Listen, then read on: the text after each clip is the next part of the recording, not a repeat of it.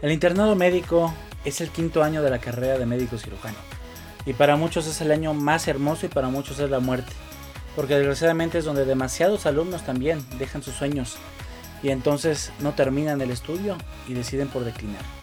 Vamos a ver cuáles son los mitos y realidades para ti que vas a empezar al internado médico y qué es lo que te espera ya que acabaste esto. Porque hay quien dice que lo único bueno del internado es que algún día se acaba.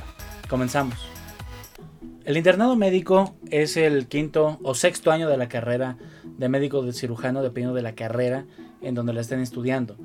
Y sin embargo sabemos que hay muchos mitos y muchas cosas, muchos miedos y muchas cosas que pueden estar pasando y que realmente son meramente de la imaginación. Para todo esto tenemos aquí a la doctora Carla Lisset Bello Reyes. Ella es médico cirujano egresada de la Universidad Justo Sierra. ¿Qué tal? ¿Cómo estamos? Muy bien, muchas gracias aquí. Primero que nada, y lo importante, ¿dónde hizo usted el internado médico? El internado médico lo realicé en el Hospital Regional Ignacio Zaragoza. Es una institución que está integrada en el sistema de salud del ISTE y pues ahí comencé en enero. Eh, el internado normalmente dura un año, entonces empezamos en enero y pues terminamos en enero de, de ese mismo año. La primera cosa, ¿por qué el Zaragoza? ¿Por qué el ISTE? ¿Cómo llegamos ahí? El Hospital Zaragoza es un hospital de tercer nivel donde se encuentran en la mayoría muchos servicios que la población de generalmente del rumbo de Iztapalapa es lo que lo que genera o más bien lo que llega a ese hospital. ¿Pesado? Mm, sí, es un hospital que tiene, como les comentaba, desde servicio básico, que es consulta de medicina familiar. De hecho, en este hospital el edificio de medicina familiar se encuentra anexo al hospital en general, pero pues hay servicio de urgencia, servicio de cirugía, neurocirugía, pediatría, cirugía pediátrica, eh, ortopedia, cirugía de columna. Es un hospital que está bastante completo, entonces pues sí, sí fue bastante pesado. Y ahora, algo importante. Sabemos que se van rotando por los diferentes servicios. Sabemos que es medicina interna, pediatría, ginecología, cirugía, medicina interna y medicina familiar. Eh, ¿Dónde empezaste tú? Yo empecé en medicina interna. Eh, recuerdo muy bien que cuando yo entré estaba junto con dos compañeras que eran mis compañeras de guardia. Eh, cuando tú estás en el internado médico generalmente te mezclan con diferentes escuelas. Entonces eh, yo empecé con esas dos compañeras y fue bastante pesado porque medicina interna es un servicio en ese hospital que tiene tres pisos, si no más recuerdo. Eh, entonces pues son pacientes que generalmente están graves. Pacientes que están intubados, pacientes con neumonías, pacientes altos mayores generalmente son pacientes que están como en un alto riesgo de, que vayan a morir, entonces es un servicio bastante pesado y sobre todo porque son tres pisos, entonces imagínense la cantidad de pacientes que hay. Ahora hay una cosa muy importante, eh, sabemos que desgraciadamente siendo interno eres esclavo de todo y dueño de nada, y esa es una realidad, aquí o en China. Y si tienes residentes, pues es una ayuda. Pero si no tienes residentes, eh, tú eres el, el, amo y señor y el esclavo a final de cuentas de todas las situaciones. Eh, ¿Tuviste la oportunidad de tener residentes? En medicina interna sí, hay bastantes residentes. Eh, digo, como todo en esta vida, no todos serán tan amables. Eh, pero la gran mayoría de, por lo menos en el servicio de medicina interna, son bastante accesibles, te enseñan mucho porque una parte importante del de, internado médico es que tú tengas la iniciativa de hacer como cosas nuevas.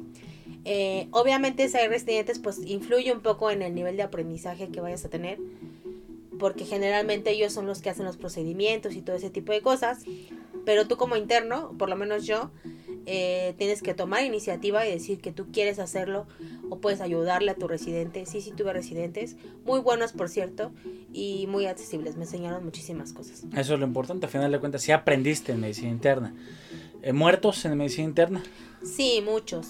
Eh, como les decía, pues obviamente es un servicio que se caracteriza porque los pacientes pues generalmente tienen problemas graves, entonces pues hay muchas defunciones, pero pues digo, em, te vas acostumbrando no al hecho de que el paciente muera, porque sabemos que eso es el ciclo de la vida, nacemos, crecemos, nos desarrollamos y, vamos a morir todos al final de, cuentas, pero eh, pues te acostumbras porque tú ves mm, la manera en que el paciente sufre, a lo mejor puede ser que hasta te encariñes con algún paciente, lo estés tratando con mucho tiempo y a veces entre las pláticas con los pacientes te das cuenta que pues a lo mejor mm, es como, no es como tan, no sé cómo explicarles, no es como tan bonito teóricamente estar en el hospital tanto tiempo, lleno de tubos, es algo bastante fuerte pero digo, te vas acostumbrando. Tocaste un punto importante, eh, la cuestión emocional a final de cuentas. ¿Es fácil el internado? No. Eh, ¿Es más físico, es más intelectual, es más de manos? El internado es una mezcla de muchas cosas. El internado es una mezcla de, obviamente, conocimientos, porque hay servicios donde, ah, digo, yo en medicina interna afortunadamente, pues tenía residentes, pero hay otros servicios que, por ejemplo, neurocirugía. Eh, es un servicio que teóricamente tú no tocas en el internado, pero pues no hay quien le ayude al médico que se encuentra en ese momento. Entonces, pues tienes que meter manos ahí en neurocirugía. Es bastante complicado porque pues en la cabeza siempre va a ser yo creo que una, un reto muy grande. Yo recordaba, hablando exactamente de neurocirugía, una guardia de cirugía en la que a las 3 de la mañana nos dijeron, bueno, hay una cirugía de neuro, se cancelan todas las urgencias porque van a entrar. ¿Quién entra con el neurocirujano? Y fue una cirugía que nos tardamos casi 6 horas. Eh, ¿Realmente en ese servicio de cirugía la mayoría de los servicios son así o es únicamente en cirugía? ¿Cómo fue tu experiencia? Mm, el servicio más pesado que hay en ese hospital yo creo que es urgencias. En ese entonces cuando yo eh, hice el internado médico, pues era un espacio muy pequeño. Ahora actualmente ya, ahorita en el 2019 ya ese hospital ya está remodelado en su totalidad, entonces ya aumentó su capacidad, pero era un espacio muy pequeño, como les, les recuerdo, éramos tres de nuestras compañeras. Desafortunadamente yo tuve un incidente del internado donde tuve que retirarme un tiempo por una cirugía que me realizaron eh, y pues disfruté poco, la verdad, en urgencias, pero el poco tiempo que pude estar yo creo que fue lo más pesado, porque tienes que recibir al paciente, eh, canalizarlo al servicio que le toca, a veces hay pacientes sentados hasta en el piso, entonces es bastante complicado. Lo más bonito que te tocó en el internado. Lo más bonito que me tocó en el internado, yo creo que fue un parto gemelar. Yo nunca había visto un parto gemelar. Siempre generalmente esas pacientes se programan para cesárea, porque obviamente el riesgo pues es muy grande. Pero esa vez la paciente ya llegó prácticamente coronando y entonces fue un parto gemelar y, fue algo bonito porque a mí nunca me había tocado ver eso, ¿no? A pesar de que yo ya anteriormente en los hospitales donde había rotado ya había tomado gineco, pues obviamente no es lo mismo, pero yo creo que eso fue lo más bonito. Y la convivencia, la convivencia, los aprendizajes. Ahora vienen las partes más importantes y por la que muchos escuchan esto. Sabemos que el internado no es propiamente un campo de rosas, sino es algo de arcoíris. ¿Qué, ¿Cuáles fueron las tres cosas más difíciles que te tocó hacer? O las tres cosas, las circunstancias más difíciles que te pasó en ese momento. Las circunstancias más difíciles, yo creo que una de ellas fue en el servicio de pediatría, porque me acuerdo muy bien que era como época igual así de sembrina y llegó un niño que ya estaba muerto, pero fue algo muy impactante para mí porque yo nunca había visto, bueno, como tal un niño.